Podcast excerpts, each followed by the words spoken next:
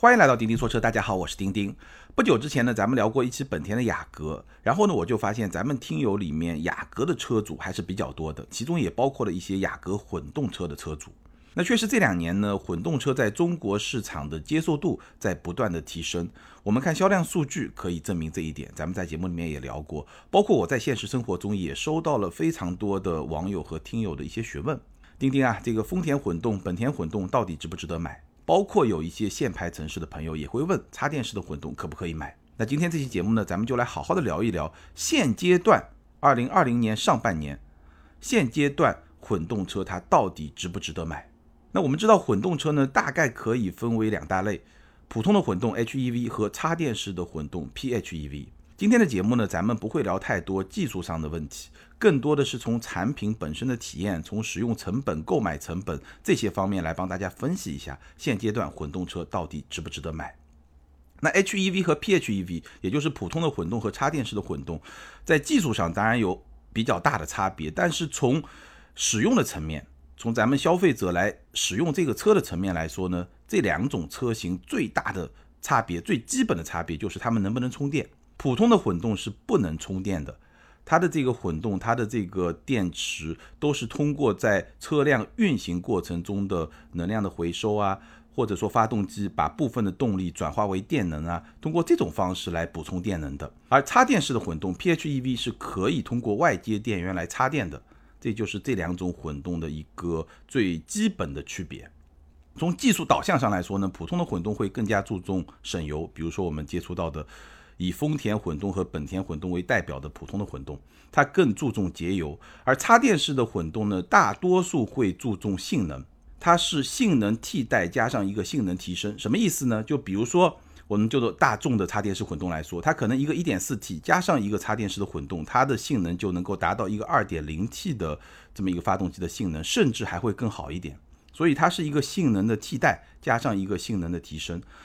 插电式混动大部分会更加注重性能，那可能日系除外，就是丰田、本田在普通混动基础上来打造的插电式混动会不太一样，它也会比较注重节油。所以从技术导向来说呢，整体来说，普通的混动更加注重节油，而插电式的混动呢会相对比较注重性能，这是它们的一个差别。但还有一个非常重要的差别，从购买和使用的层面来说呢，就是中国，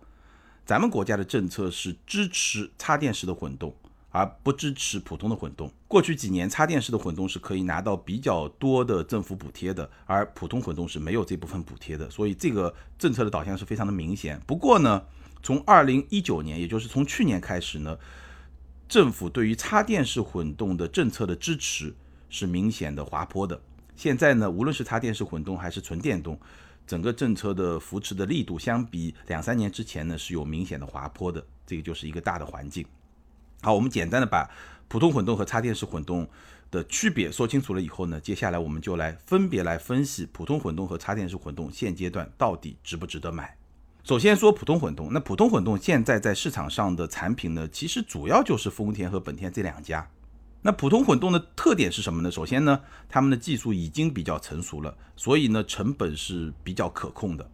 简单的回顾一下，曾经普通混动大概十几年前也是非常高端的黑科技。我们回忆一下，不知道有多少朋友还记得当年的普锐斯。当年的普锐斯其实跟现在的雷凌的混动、卡罗拉的混动差不多，就这么一个大小的车，但它的造型会比较的特别啊。但是那个车非常非常的贵。那在美国它卖的很好，因为很多。明星对吧？很多高端的人士作为一个环保标签的这么一个车型存在，所以在美国卖的很好，尤其是在加州、好莱坞这些地方都卖的非常的好。但是呢，因为很贵，所以在中国普锐斯是几乎没有市场的。所以你去看啊，在十多年前，可能普锐斯是非常长一段时间里面全球卖的最好的新能源车、混动车。但是其实在中国几乎是没有市场。我记得当年普锐斯在中国好像卖二十几万，就这么一个紧凑级的，也不是三厢车，算是一个两厢车或者有点跨界感觉的这么一个车，非常非常的贵。但是到了今天，混动技术已经非常的成熟，它的成本控制已经做得非常的好。所以今天我们看一下，比如说卡罗拉的汽油版是十一万九千八到十四万五千八，双擎版是十三万五千八到十五万九千八，基本上就贵一万五。混动相比于普通的汽油车。那如果是插混的话，就会比较贵一点。比如说插混的卡罗拉，二十万七千八到二十三万零八百，要在这个一万五的基础上再贵七万块钱，这个就会更贵一点。所以我们可以看到，插混它现在成本还是比较高，这个我们待会还会去进一步展开来说。但是普通的混动，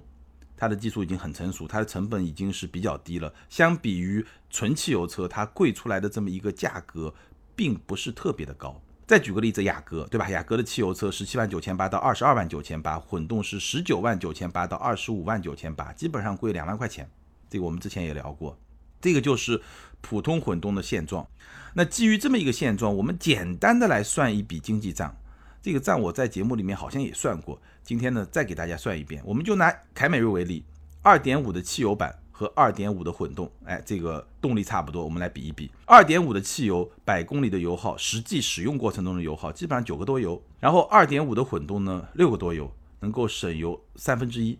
那如果我们简单的推算一下，我就不把计算的过程说出来了。简单的推算一下，凯美瑞、亚洲龙，包括 Rav4 这些丰田系的混动车，相比于同等动力水平的汽油车，每公里大概能省两毛钱，而卡罗拉。雷凌这种更小一点，比我刚才说的那几款车小一点的丰田的混动车型，每公里大概能省一毛五，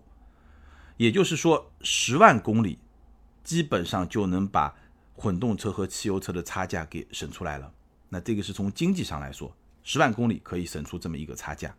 本田，本田的混动其实比丰田的混动会更加的省油，但是呢，本田的 1.5T 也会更加的省油，所以整体的这个差距差不多。我们可以大概的给出一个结论。现在你在市面上能够买到的普通的混动车型，无论是丰田的混动还是本田的混动，它价格比汽油车贵出来的那部分，可能或者说大概吧，十万公里的这么一个行驶里程，你可以把这个油钱给省下来。那这个是从经济上来算一笔账，大家可以有这么一个概念。当然了，还有一个因素就是说，油价可以把差价省出来，但是你作为一个二手车去卖的时候呢，混动也可以比。汽油车再稍微多卖一点钱，所以呢，这个因素考虑进去以后的话，其实都不需要十万公里，可能七八万公里也就差不多了，对吧？那这个是经济上，从体验的角度来说呢？我们也聊过丰田系的混动，比如说凯美瑞啊、ES 啊，包括雷克萨斯的 UX 啊、NX 啊、RX 啊。丰田系的混动我开过非常多的车，就我刚才说的这些车型，我自己都开过。整体的体验呢，我觉得驾驶体验是有明显的提升的。它的起步会非常的安静，它的动力响应相对来说是比较快的，而且输出非常的顺畅，整个的动力的衔接也非常的平滑。就是发动机启动或者不启动，整个动力的衔接非常的平滑，几乎是感觉不到的。声音会有，比如说凯美瑞的混动，当发动机启动的时候，这个声音你是听得很明显的，但是震动非常非常的小，而且 NVH 也是有所提升的。而且这一代的丰田的混动车型，它对空间的影响几乎是没有的。凯美瑞也好，ES 也好，不像上一代的。混动车型可能还会对后备箱的空间有比较大的侵占，电池，但这一代的车型这方面的问题也都没有了。所以整体上来说，丰田系的混动，它的整体的驾驶体验、使用的体验是有明显的提升的。那本田系我们之前聊过的雅阁，动力响应会比丰田的混动更快、更直接，而且性能也会优于丰田系。比如拿雅阁的混动和凯美瑞的混动来比的话，性能雅阁的混动会更强一点，体验也是有明显提升的。当然了。雅阁它的性能确实比凯美瑞强，但是呢，Rav4 和 CRV 又是另外一种情况，因为丰田的混动现在它的四驱系统和汽油版是不一样的，它和本田是不一样的。本田的 CRV 的混动四驱，它还是跟汽油版的四驱是差不多的。主要是驱动前轴，然后把一部分动力传递到后轴。但丰田不一样，丰田的 Rav4 的混动四驱，它是一套非常特别的四驱系统。你可以说它更加的厉害吧，因为它后轴是单独有一个电机来实现电驱，所以它整套系统配合起来的话，整个的性能，无论是在公路上还是越野的脱困的这种性能，相比于本田的这种传统的四驱都会更好一点。但这个就是本田混动和丰田混动的一些差别，这个我们不去说。但整体上来说，首先，从使用的方便程度来说，混动车和汽油车非常非常的接近，非常的方便。然后从体验上来说呢，混动车会更好一点。而且呢，从心理感受上来说呢，其实很多消费者现在还是会认为混动是更加有技术含量的。那我也这么认为，它更像是一个成熟的黑科技。相比于纯电动来说，它这个技术已经非常的成熟。那是不是黑科技呢？几年之前肯定是，现在呢可能没有那么黑，但是确实也是一个比较领先的科技。所以从消费者的心理角度来说呢，也会给大家更加高级的这么一种感觉，对吧？比如说雷克萨斯的车型，如果是一个普通的汽油版 ES 两百，那它只能跟三系 A 四去比，对吧？但如果你是 ES 三百 H，它就可以跟五系 A 六去比，所以它是会给你一些高级感。给你一种产品力的提升，心理感受也是会有的。这种跨级车型的升级，在雷克萨斯的车型上应该说是非常非常明显的。好，那结合了我们刚才分析的经济方面的这些计算，对吧？经济账结合了体验方面的这些变化，整体上来说呢，我觉得现阶段丰田、本田的混动车型，如果你预算到位的话，是值得买的，没有问题。而且呢，我们确实可以注意到在。接下来的两三年，丰田系和本田系的混动车型会进一步的普及。比如说凌派这个混动已经看到很多消息了，飞度很有可能也会有混动车型，汉兰达几乎肯定新一代的汉兰达会有混动车型。所以呢，混动在未来的两三年，我觉得会是有进一步的大发展。当然也有一些小的杂音，或者说有一些小的挫折，比如说前一段爆发出来的丰田混动系统的这个机油门有一些事情。但是呢，我相信这些事情本质上或者说从根本上，它不会影响混动车在中国的普及。混动车现阶段，我觉得你避开这些特别的事件或者特别的时间阶段之后，我觉得还是值得买的。而且呢，我也相信中国市场对于混动车型的市场接受度，其实是要明显高于小排量涡轮增压发动机的。因为欧洲人喜欢做小排量的涡轮增压发动机，然后日本人就做。这个混动嘛，对吧？但从现在的市场接受度来说，混动的市场接受度会更高一点。这个是关于普通的混动。好，那我们接着来说插电式的混动。那插电式的混动呢，现在的技术阶段其实跟普通的混动应该说还是不太一样的。插电式混动在今天基本上是处于一个发展成熟过程中这么一个技术阶段，它的成本仍然是比较高的。我们随便看几个车型吧，包括我刚才提到的丰田系的插电式的混动，比如说卡罗拉的插混，现在的价格是二十万七千八到二十三万零八百，它比普通的混动还要再贵七万，比纯汽油版要贵八万五，一个十来万的车，突然就到了一个二十来万，这个价格的差距可以说非常非常的大，所以丰田的这些插混啊，基本上就是一个限牌城市的特供车。甚至在限牌城市也不是特别受欢迎，因为这个价格实在是太贵了。相比于别的一些插混来看，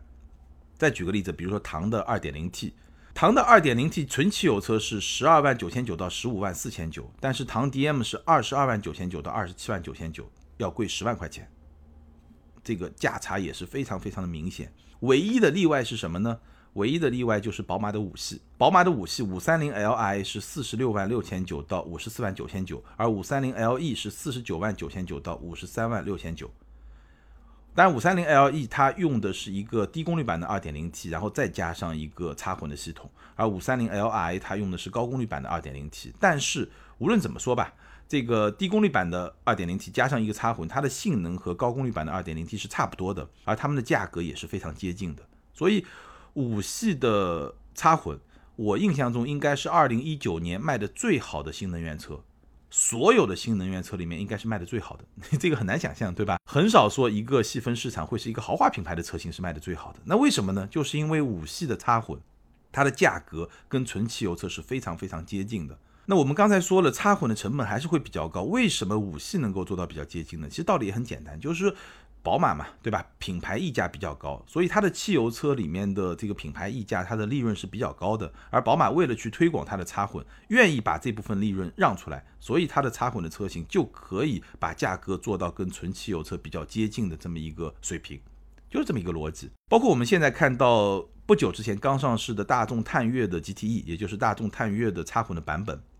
它是二十四万九千八，二十五万九千八两款，比三三零 TSI 的同等配置差不多贵一到两万块钱。我们知道三三零 TSI 是一个二点零 T 的低功率版本，而探岳的 GTE 就插混是一个一点四 T 加上一个插混，它们的性能是差不多的，一点四 T 加上一个插混和二点零 T 低功率版本性能是差不多的。那同等的配置呢，插混贵一到两万块钱，这个价差也是比较小的。那这个里面的原因呢，也就是我刚才说的原因。就说大众它还是有品牌溢价，那它插混可以把这部分的利润稍微让一点，所以呢，它价格可以做的差不多。那相比之下，像比亚迪，因为比亚迪的汽油车已经卖的 很便宜了，对吧？已经卖的性价比很高的这么一个价格，所以呢，其实它是没有办法来进一步挤压出这么一个价格区间，让插混和汽油车的价格更加的接近，这个它是做不到的。宝马可以完全做到，大众可以。做到还贵一两万块钱，所以呢，从这个角度来说呢，我觉得探岳 GTE 这款插混的性价比还是可以的。限牌城市的朋友呢，这款车还是可以考虑一下。如果你的预算够不到宝马五系插混的那么一个预算价格空间的话。好，那这个就是插混现阶段的大概的一个状况。从技术发展的水平来说，其实它有点像十年前的普通的混动，有点像当年普锐斯的那么一个阶段，价格还是明显会更贵一点。除了个别的车型之外，那基于这么一个状况，我们再来算一笔经济账的话，我就拿唐 DM 来算。如果用电，唐 DM 的百公里的电耗大概二十多度电吧。那如果这个二十多度电，你用家用电的波谷，就是最便宜的时候，三毛三，这样来算的话的每公里不到一毛钱，非常的便宜。那如果你用商用电呢，在上海基本上要花两块钱，就是你充电加上停车的这么一个费用，两块钱，那每公里呢可能就要到五毛到六毛这么一个水平。五毛到六毛的这么一个成本，其实已经是比较接近汽油车这么一个成本了。所以呢，你会发现啊，就是如果你用一个插混的车型，对吧？你使用过程中你充电，建立在充电的前提下，你用什么样的方式充电？其实成本的差别还是非常非常的大，所以这个就是我之前也一直说的，你要买新能源车插混也好，纯电动也好，一个非常重要的前提就是你家里能装充电桩，这样的话你的充电成本就会比较低。那这个是在充电的情况下，那如果说在亏电的状态下呢，几乎是不省油的，因为虽然说它这个插混的系统也有一定的节油效果，但是因为有了这套系统，它本身车会更重，那这个效果抵消以后呢？唐 DM 在亏电的状态下，也就是说，如果你不充电，纯用油的话，其实它的使用成本和纯汽油车非常非常的接近，几乎是不省油的。所以呢，我们基于一个比较理想的假设来帮大家算一下，什么一个理想的假设呢？就是说，你首先我可以用家用电来充电，我家里有充电桩的，然后呢，我是以城市使用为主，这个情况下呢，这个整个的插电混动的这个车型，它的。能耗水平是比较低的，家用电城市使用为主，那我们就算它每公里两毛钱吧，这样呢能够比纯汽油车差不多能省五毛钱，也就是十万公里能省五万块钱，十万公里也只能够省出一半的差价，这跟刚才我们说的混动车就不一样了。刚才说的混动车十万公里可以把全部的差价全部省出来，还不包括说它二手车这个折旧以后价格可能会稍微再高一点点。而现在呢，在一个比较理想的假设的前提下，十万公里只能省出来一半的差价，而且呢，这种理想的状态在实际的使用过程中，可能也并不是很容易达到。所以呢，就可以给出一个结论：从算经济账的角度来说，大部分的插混车型在价格上是没有竞争力的，基本上还是一个限牌城市的特供车。少有的例外，比如说我刚才提到的宝马的五三零 LE。它是一个少有的例外，所以它的销量不错。那根本的原因我刚才已经解释了，就是因为豪华品牌的利润率比较高，它的品牌溢价，它的利润空间比较大，所以呢，宝马有这么一个可能性，有这么一个潜力，可以把这部分利润让出来，然后让五三零 LE 这款插混的价格比较低。这个是整个的从经济上来算，插混确实是不合算的，除非你是在一个限牌城市有一个特别的需求。好，那算完经济账以后呢，我们再来简单的聊一聊插混的体验。从驾驶的角度来说呢，我也开过非常多的插混的车型，包括唐 DM，包括别的一些插混的车型。整体的体验呢，在电量充足的条件下，它是能够完全实现它的一个设计目标，就是我在节目开头提到的，它能够性能的替代加上性能的提升。用一个比较小排量的发动机实现一个大排量发动机的整体的性能的表现，甚至有时候还会更好一点，尤其是在动力响应的这么一个条件下，对吧？因为电动机动力响应会更快。那在亏电的条件下呢，这个平顺性的表现就各家有所不同了。在电量充足的条件下，不仅性能有提升，而且平顺性也都是不错的，现在都可以做得非常的好。但是在亏电的条件下呢，有些的平顺性就会做得比较好，有些会做得没那么好。比如说，我觉得做得比较好的，像宝马，包括像比亚迪最新一代的插混的车型，整个在亏电条件下的平顺性都是做得不错的。但是也有一些呢，就会差距会比较大一点。这个是从驾驶的层面，那从使用的层面上来说呢，我觉得如果你家里面有充电桩的话，这个使用体验是相当好的，使用成本也是比较低的，而且呢，插混对吧？它毕竟是可以加油的，所以它跟纯电动车来比的话呢，它跑长途也没有什么里程的焦虑，这个是从使用体验上来说还是比较不错的这么一个体验，尤其是当你家里面装了充电桩以后。好，那基于上面的分析，我们来聊一聊。插混车型到底值不值得买？我觉得还是从几个方面来看。如果你纯粹的去看性价比，那大部分的插混车型今天来看还是不值的。不过呢，还是在一个从非常不值到不太值这么一个过程中，在一个过渡，对吧？如果说你拿卡罗拉、拿唐 DM 这些车型来说，贵十万块钱，那肯定是不值得。但是你拿宝马的五三零 LE 来说，或者拿新的探岳的 GTE 这些车型来说，你会发现它的价值是在不断的提升，而且呢，已经具备了一定的购买价值。那插电式混动适合什么样的人群呢？首先，我觉得还是比较适合限牌城市的用户，牌照刚需，这个是它的一个卖点。那第二呢，就是这个用户他会希望这辆车是一车多能。既能够在城市里面通行，又能够去满足长途旅行的这些需求，那这个时候呢，插电式混动是比较合适的。反过来，另外一些用户，他如果有条件拥有两辆车甚至更多的车，那我并不觉得插电式混动是一个非常好的选择。比如对我来说，可能我觉得一辆汽油车和一辆电动车的组合会更加的合适一点。另外呢，选择插电式混动，我再次强调，你的前提是你家里面能够装一个充电桩，或者至少是你非常方便的可以去充电。只有在这个条件下，插电式混动它的使用体验才是比较好的。对我来说呢，就像我刚刚说的，现阶段我肯定不会去买，因为我不需要一车多能，对吧？我觉得汽油车和电动车的组合会更好一点。那还有一些特殊的人群呢，我觉得是比较适合混动车和插电式混动车的，就是那些滴滴的司机。非限牌城市普通的混动非常的合适，因为油耗确实很低，帮你省钱的效率会更高。那限牌城市呢，插电式的混动也是 OK 的，因为对你来说，首先可以有一块牌照，对吧？其次呢，你跑得多，如果充电条件又比较好的话，那整个的节省费用的这么一个效率也会比较高一点。好，最后简单总结一下，我觉得普通的混动也好，插电式的混动也好，它们都属于过渡技术。差别在什么地方呢？差别在今天来看，普通的混动已经是成熟的过渡技术，它能够快速的去替代汽油车，它的。使用的成本，包括它的购买的成本，已经非常有吸引力。所以呢，现阶段我觉得是比较推荐的这么一种类型的车型。那插电式的混动呢，仍然在一个发展的成熟中，我觉得会比较适合特定的人群。具体什么样的人群，我刚才已经说了。所以呢，还是两种不太一样的状态。所以现阶段呢，买普通的混动完全没有问题。买插电式的混动，你需要考虑的问题就会更多一点。那这些问题呢，我在节目里面也提过了。